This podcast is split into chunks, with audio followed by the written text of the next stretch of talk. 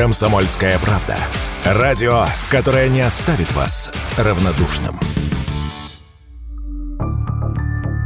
Ученые обнаружили огромное количество частиц нанопластика в воде, которую хранят в пластиковых бутылках. Согласно исследованию химиков из Колумбийского университета, в таре объемом 1 литр содержится в среднем 240 тысяч таких частиц. Впервые о микропластике, который попадает в наш организм, заговорили в 70-х годах прошлого века, но крупные научные работы появились только около 20 лет назад. Однако, до недавнего времени в исследованиях учитывались только частицы более 1 микрометра. Теперь же ученые учли более мелкие частицы, частицы, и концентрация пластика в воде оказалась в 100 раз больше, чем считалось ранее. Из-за крошечных размеров пластик может попадать в клетки и кровь человека, в том числе и в тела новорожденных через плаценту. Большая концентрация такого вещества в организме человека может быть опасна для его здоровья. Вместе с пластиком в организм могут попадать токсины, тяжелые металлы и другие вредные вещества. Вот только какая концентрация пластика может считаться опасной, ученые до сих пор так и не выяснили. Поэтому делать какие-то выводы из открытия Колумбии колумбийских ученых пока рано. Такое мнение радио «Комсомольская правда» высказал руководитель лаборатории молекулярной биоинженерии Института биоорганической химии Российской академии наук,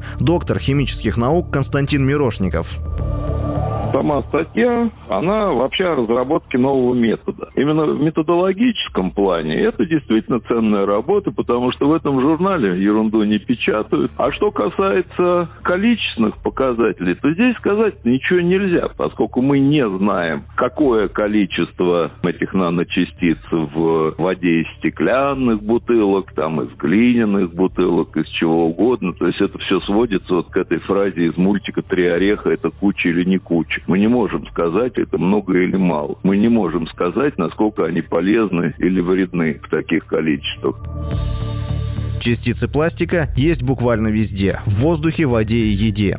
По подсчетам ученых, в неделю человек потребляет вместе с едой количество микрочастиц пластика, примерно равное банковской карточке. Однако, за многие годы наш организм выработал механизмы нейтрализации и противодействия таким частицам, поэтому срочно переходить на стеклянные бутылки пока смысла нет, уверен Константин Мирошников в организм человека какие-то микро- и наночастицы попадают всегда. Эти микрочастицы есть и в любой питьевой воде, и в воздухе, и где угодно. И организм, в общем-то, за тысячелетия механизмы противодействия, нейтрализации посторонних частиц, которые попадают туда, выработал. Поэтому я считаю, что вот э, это, простите, куда-то оно, в общем преждевременное. Паниковать-то точно никакого нет смысла.